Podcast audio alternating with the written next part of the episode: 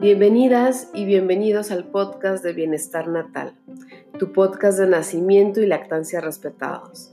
Mi nombre es Ana Álvarez, soy Dula, educadora perinatal y promotora de lactancias saludables. Brindo información sustentada en la evidencia y en las principales organizaciones de salud del mundo. Mi misión es fortalecer tu derecho a saber, a decidir y a disfrutar tu maternidad. Yo te acompaño. Bienvenidos.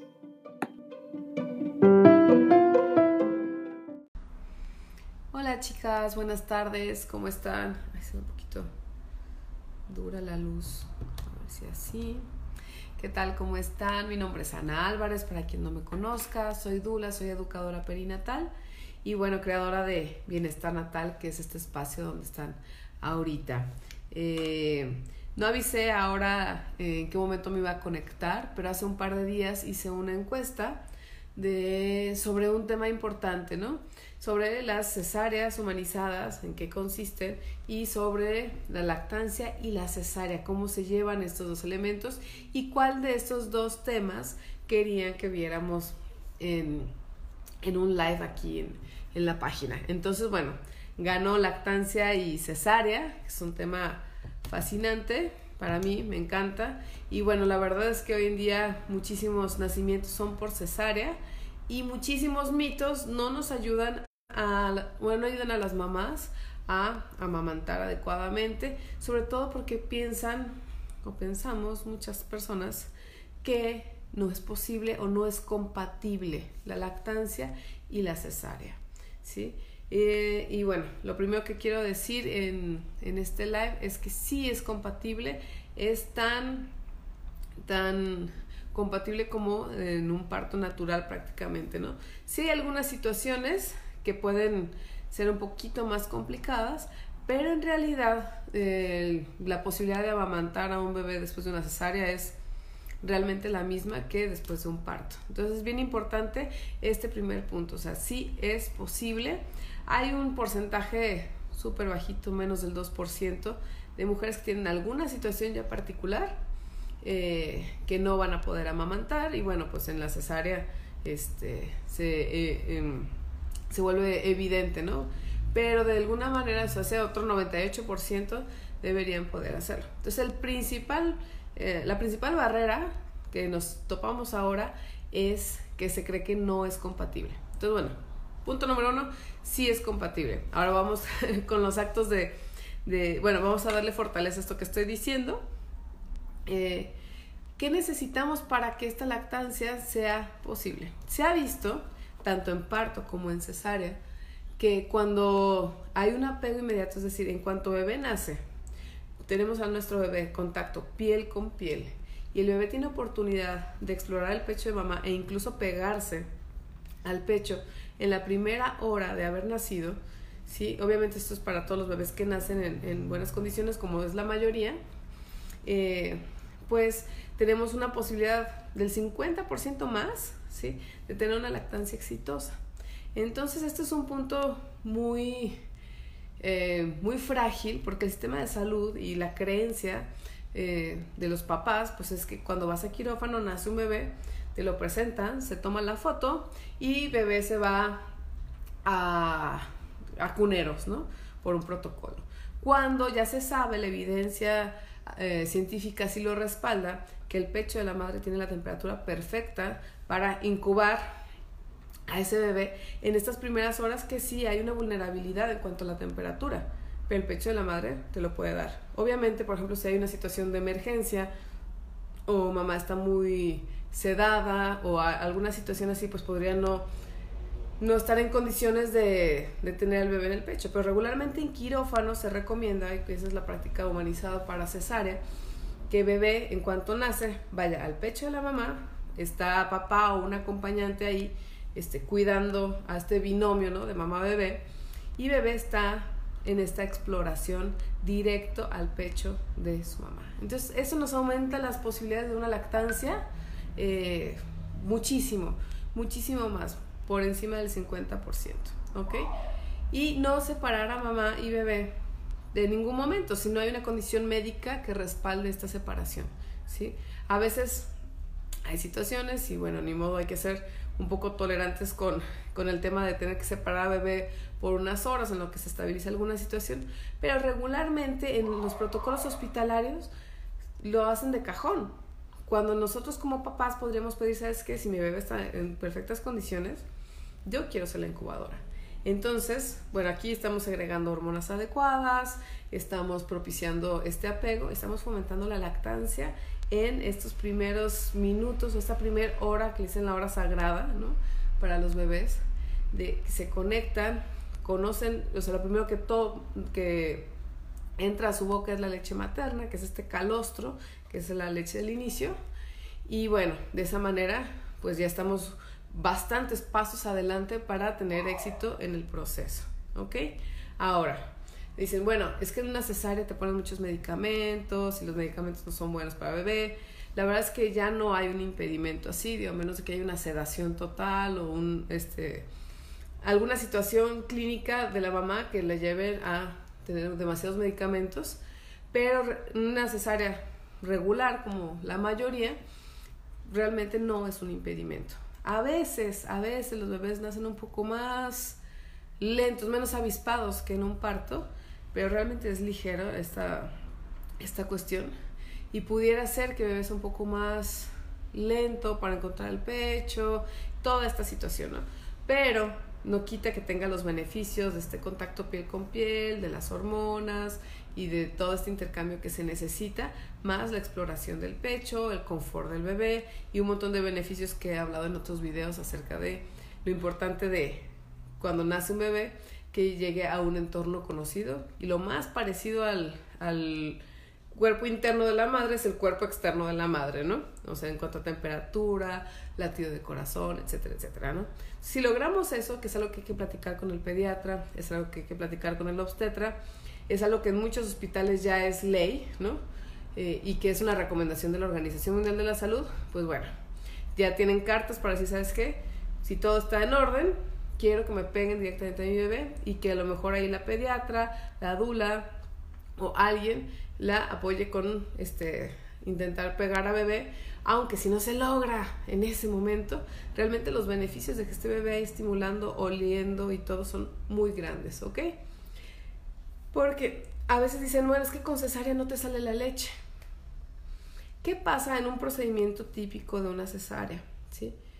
Te presentan a tu bebé, se lo llevan por allá, está la mamá en recuperación unas cuantas horas en un espacio aparte, frío regularmente, y acuérdense que necesitamos oxitocina. ¿Y qué nos lo proporciona?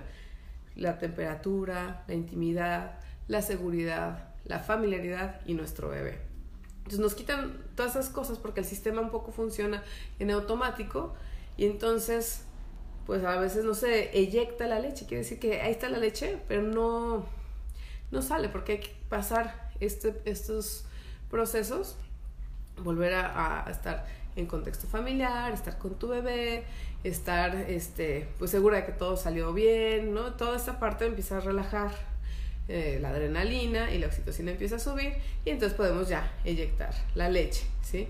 Pero entonces llega un momento y dices, no, pues ya no me salió, y ya falta que alguien más te diga, uy, no te va a salir. Y entonces empieza una cadena de cosas. Chicas embarazadas de entre las semana 20 y 25 ya tienen leche. ¿Sí? Lo que tenemos que fortalecer y más en un proceso de cesárea es buscar más lugares de confort, de intimidad, de seguridad. ¿sí? Entonces es súper importante esta parte. Que no quiere decir, o sea, si llegamos a tener una situación, por ejemplo, traumática o de emergencia, que también pasa, eh, pues vas a vivir un susto, a lo mejor en ese instante no va a salir, pero más adelante se puede trabajar y ahí está la leche. O sea, no, no hay manera de que no la tengas ahí, ¿no? Entonces, bueno. Ah, mira qué padre están comentando. Sí, si tienen dudas, chicas, eh, les pueden ir vaciando ahorita en el chat. Y yo con gusto ahorita al final de, esto que les estoy platicando contestamos ya dudas más puntuales, ¿sí? Entonces, bueno, eh, para las que no estaban, empecé diciendo que sí es posible eh, eh, la lactancia cuando ha habido cesárea. Simplemente que primero, el primer punto es saber que es posible, creer que es posible y trabajar por un entorno eh, amable con la oxitocina, ¿sí? Para que se pueda eh, salir la leche y todo esto, ¿no? Entonces, bueno, ¿qué sucede? Tanto en parto como en cesárea, digamos, la leche ya está ahí, pero no se eyecta hasta que no se lanza la señal de cuando, cuando se extrae la placenta, después del nacimiento del bebé se extrae la placenta, ¿sí? entonces se genera una serie de hormonas que le dicen al pecho, digamos, hey, ya, ya hay bebé, ¿sí? Entonces, eso sucede tanto en parto como en, cesárea, ¿sí? En, ambos casos se retira la placenta eh, o se expulsa de manera natural, según el caso, y entonces eso activa la señal de la leche y entonces empieza a fluir el famoso calostro, ¿ok? Entonces es, el mecanismo realmente es muy similar. Lo que a veces no es similar es la forma de atención, pero también en partos sucede, ¿sí? Que nace el bebé, se lo presentan a la mamá, la foto, tatá, y se lo llevan. O sea, y esa distancia que se genera por varias horas entorpece, más no limita, ¿sí? Entorpece a veces el arranque de la lactancia sumado que a lo mejor en, en el cunero le, le dieron fórmula o una serie de cosas que a lo mejor no teníamos previstos. Entonces, súper importante, chicas, si van a tener cesárea, que platiquen con el pediatra que os va a atender. A veces no es una persona conocida en el sentido de que uno tiene regularmente el trato con el, el obstetra, ¿sí? Y en el, en el momento del nacimiento te enteras quién es el pediatra.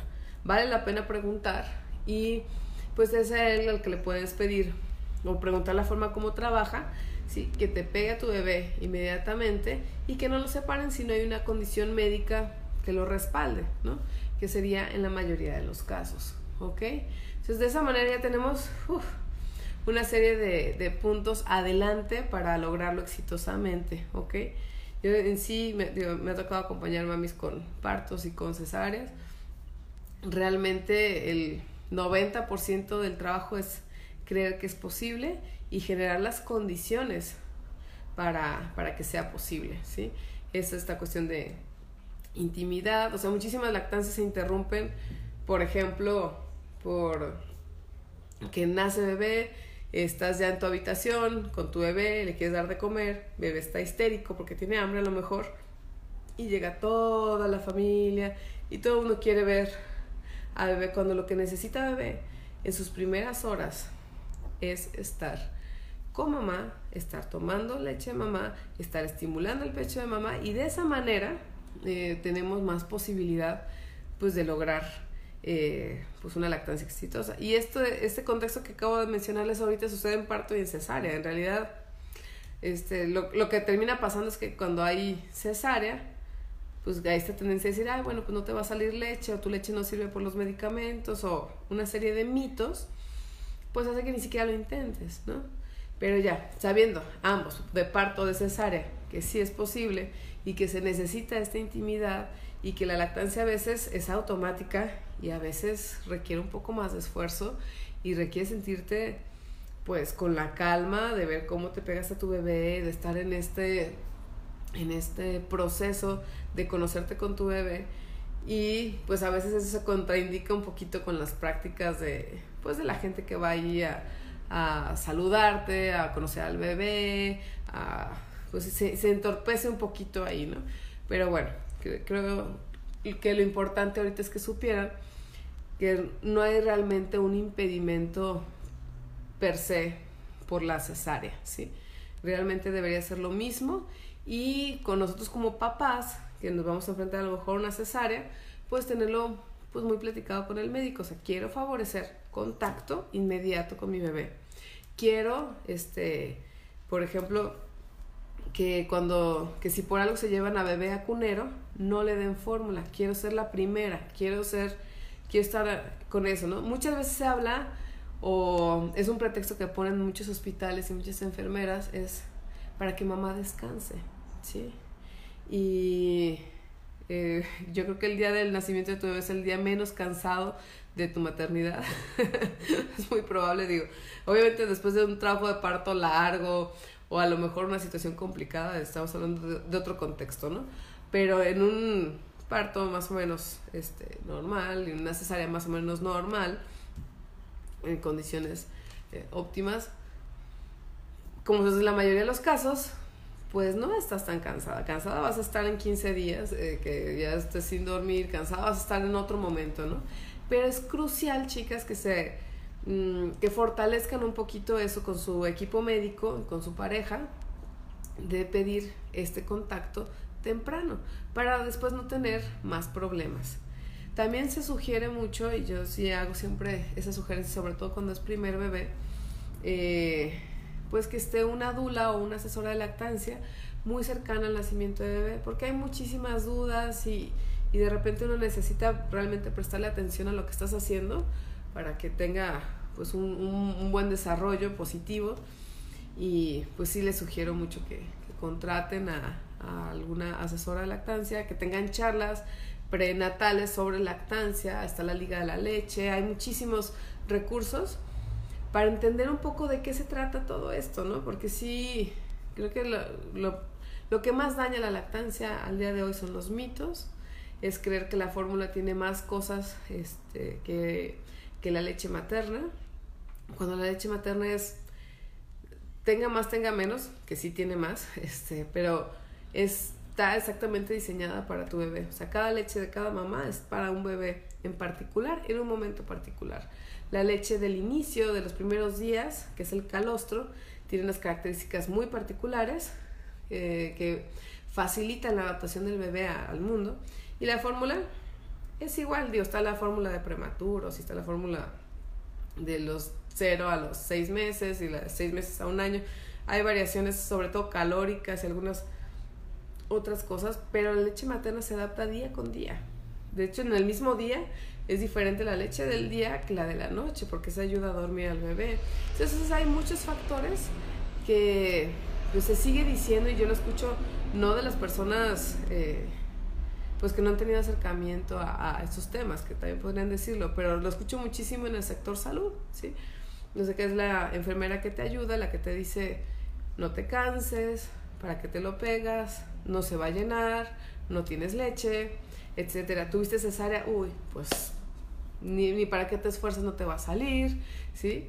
Los mismos médicos, pediatras también, y es, es muy impresionante. Entonces, quiero que, más allá de que se sienten eh, a cuestionar a su médico, sino que conozcan cómo qué prácticas tiene su médico y el pediatra que los va a atender, para que ustedes de ahí vean, ok, creo que sí necesito un apoyo externo, ok, creo que sí necesito eh, ir a una charla de lactancia antes de que nazca mi bebé porque pues ahí tengo este, dudas, quiero hacerlo así, ¿no? O sea, yo veo, por ejemplo, muchas mamás que van al nacimiento de sus hijos ya con el extractor, ¿no?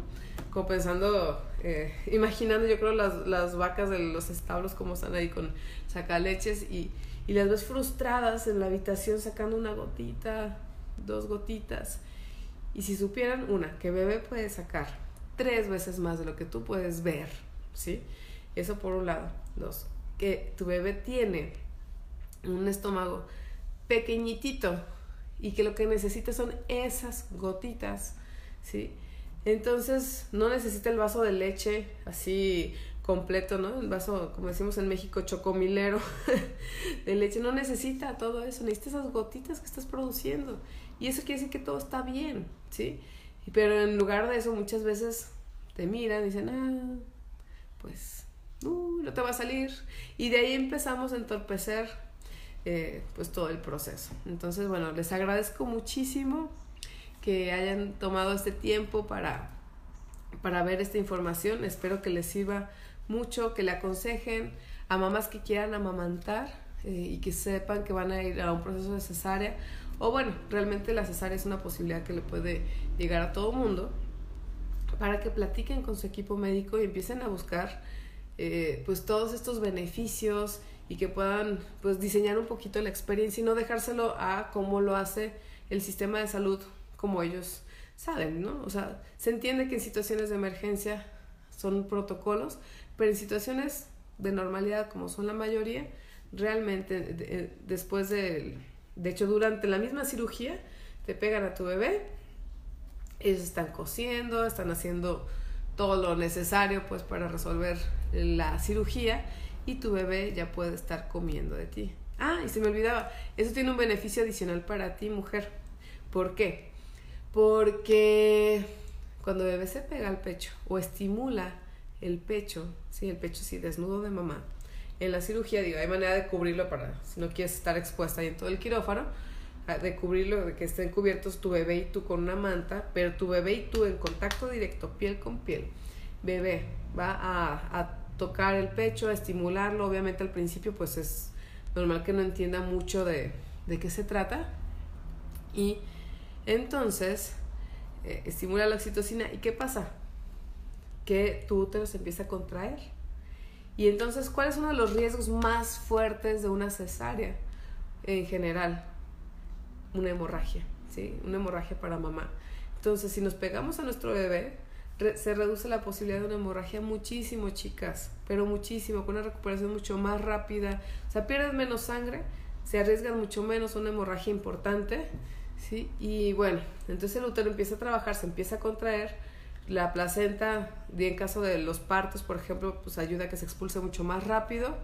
En caso de cesárea no se espera a veces tanto tiempo para no tenerte abierta tanto tiempo por los riesgos de, de la cirugía, pero sí ayudas a reducir el tamaño del útero y entonces esa herida que se hizo también sana mucho más rápido y los riesgos de una hemorragia pues son bastante más bajos que cuando no se hace esto. Entonces, pues tiene muchísimos beneficios, chicas, así para bebé, para la lactancia, para ti, para el confort del momento y realmente eh, lo que está estableciendo los organismos de salud, por ejemplo en México, o sea, ya es una posibilidad a nivel normativo, pues, ¿no? Entonces, pues sí, les recomiendo muchísimo que hablen con sus médicos, hablen de estos temas, porque sí es importantísimo. A ver, voy a leer aquí algo que me está comentando Lupita.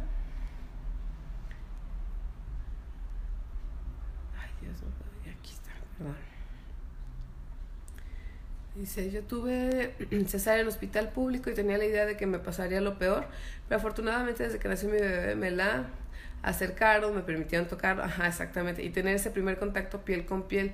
De igual forma me pidieron darle de comer en la primera hora y todo salió perfecto, exactamente. Ya están las normativas. De hecho, más sucede a veces en los hospitales privados y muchos porque no se les ocurre preguntar. Si tú le dices a tu pediatra, oye, quiero tener a mi bebé cerca, pues si no hay una complicación obviamente, pues debería podértelo este, pues acercar, ¿no? Pero como no se pide, no se sabe, no se conocen los beneficios, te dicen que estás muy cansada cuando no sabes que vas a estar mucho más cansada después, este, pues bueno, uno descansa y acata, ¿no? Pero realmente pues vale la pena acercarse a, a esta información. Ahora tiene cuatro meses y mi producción sigue siendo bastante buena, pero sí es muy importante y le recomiendo a las mamás tener una asesora de lactancia, exactamente. Sí, la verdad que sí. Chicas, la, bueno, esta comunidad de bienestar natal ha sido súper linda. Yo creo que muchas mamis se han beneficiado de, de eso porque, pues, a veces, a mí me, da mucho pesar, pero las que más... Eh, ¿Cómo se puede decir? A veces los peores consejos los damos las, las mismas mujeres, ¿no? Eh, y se me hace muy, muy fuerte, pero en vez de estarnos fortaleciendo y apoyando en las decisiones que cada quien quiera tomar, a veces es, se meten los mitos y las dudas. Y bueno, la verdad es que también hay que acordarnos que la generación de nuestras mamás, pues les tocó vivir con mucho, con mucho prejuicio la lactancia, ¿no? Porque se hablaba de que la fórmula era lo máximo, que claro que habrá casos donde está indicado, donde mamá no pueda por alguna situación médica real y qué bueno que existe. La cosa es, y a mí me asustan siempre las cifras, que al inicio, o sea, que en el embarazo la mayoría de las mujeres, y estoy hablando del 80%, quieren amamantar, ¿sí? Y se imaginan amamantando más allá de los seis meses, y así sin, sin ningún problema, ¿no? Pero, ¿qué sucede? Que todos estos mitos van entorpeciendo, haciendo que menos, bueno, alrededor de un 15% rebasa los tres meses. Ya subieron, hace poquito hubo unas gráficas nuevas aquí en México, este, pero ya subieron un poquito los índices, creo que se está trabajando bastante nivel del sector salud pero sigue habiendo muchos mitos. O sea, aún fuera el doble, el 30%, ¿qué pasa con ese 50% que pues, terminó frustrada pensando que no tenía leche? ¿Sí? Y a mí me lo dicen muchas mamás bien convencidas, es que a mí no me salió. Y le hice y le hice. Y yo les pregunto, bueno, ¿le preguntaste a alguien que supiera bien, que te pudiera apoyar? O sea, creemos que porque es algo natural no se necesita apoyo. Y muchas veces sí me ha tocado, o sea, en, el espectro de las mujeres que me ha tocado que tengan una lactancia así como muy natural y sin ningún tropiezo, eh, pero son, son pocos. Y los que tienen tropiezos a veces son cosas muy sencillas, que es muy fácil este como darles las sugerencias para que lo puedan hacer y dicen, ah, pues sí, por aquí estaba el tema. Y bueno, sí hay un porcentaje importante de las que necesitan un poco más de, de apoyo para pasar sobre todo esta primera etapa. Y bueno, entonces sí, las asesoras de lactancia, la verdad es que valen oro. Yo, con las que llegué a tener, les tengo un aprecio inmenso. Yo fui a, a charlas prenatal, prenatales de lactancia, yo quería amamantar, yo vi a mi mamá amamantar este, a mis hermanas. Entonces estaba muy familiarizada pues con el tema. Y a la hora de la hora pues te vienen todas las dudas, todas las inseguridades, tienes la responsabilidad sobre el bebé. Y si los mitos empiezan a trabajar ahí y no tienes el soporte, a veces, como es el caso de este 50% que se nos va este, perdiendo en el camino, que ellas mismas habían querido hacer de, de amamantar, pues se va generando, ¿no? Entonces, si apoyen a otras mamis también, yo, yo sé que yo no son asesoras de lactancia, pero de verdad el, el trabajo más importante es hacer, lograr que mamá crea que es posible.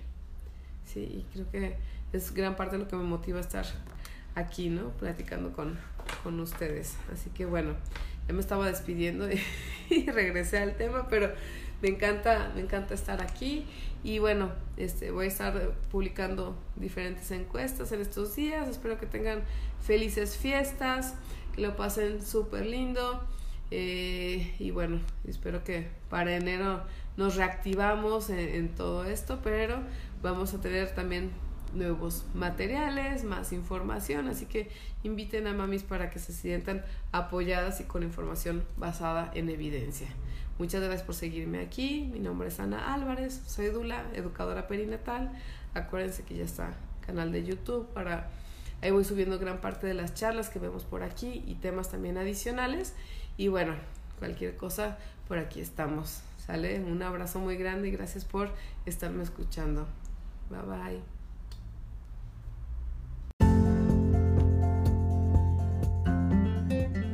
¿Qué te pareció este episodio? Estoy segura que va a apoyarte mucho en tu proceso de maternidad y de comprender todo lo que viene en esta gran transformación. Este espacio es Bienestar Natal. Yo soy Ana Álvarez, soy Dula, soy educadora perinatal y experta en lactancia. Y bueno, ha sido un placer para mí darte un poquito más de información y abonar a, este, a esta misión del bienestar para los bebés, para las mamás, para las familias. Te recuerdo mis redes sociales, estoy en YouTube como Ana Álvarez Dula, estoy en Facebook como Ana Dula, Ana con doble N, Doula que es D-O-U-L-A, y en Instagram como Ana Álvarez Doula. Así que eh, pues no te lo pierdas, si crees que es algo valioso para alguien más, compártelo y si te aportó valor a ti, a tu proceso, Espero que lo compartas ahí en las redes, esperando difundir cada vez más información valiosa como esta. Un beso y espero verte en el próximo episodio.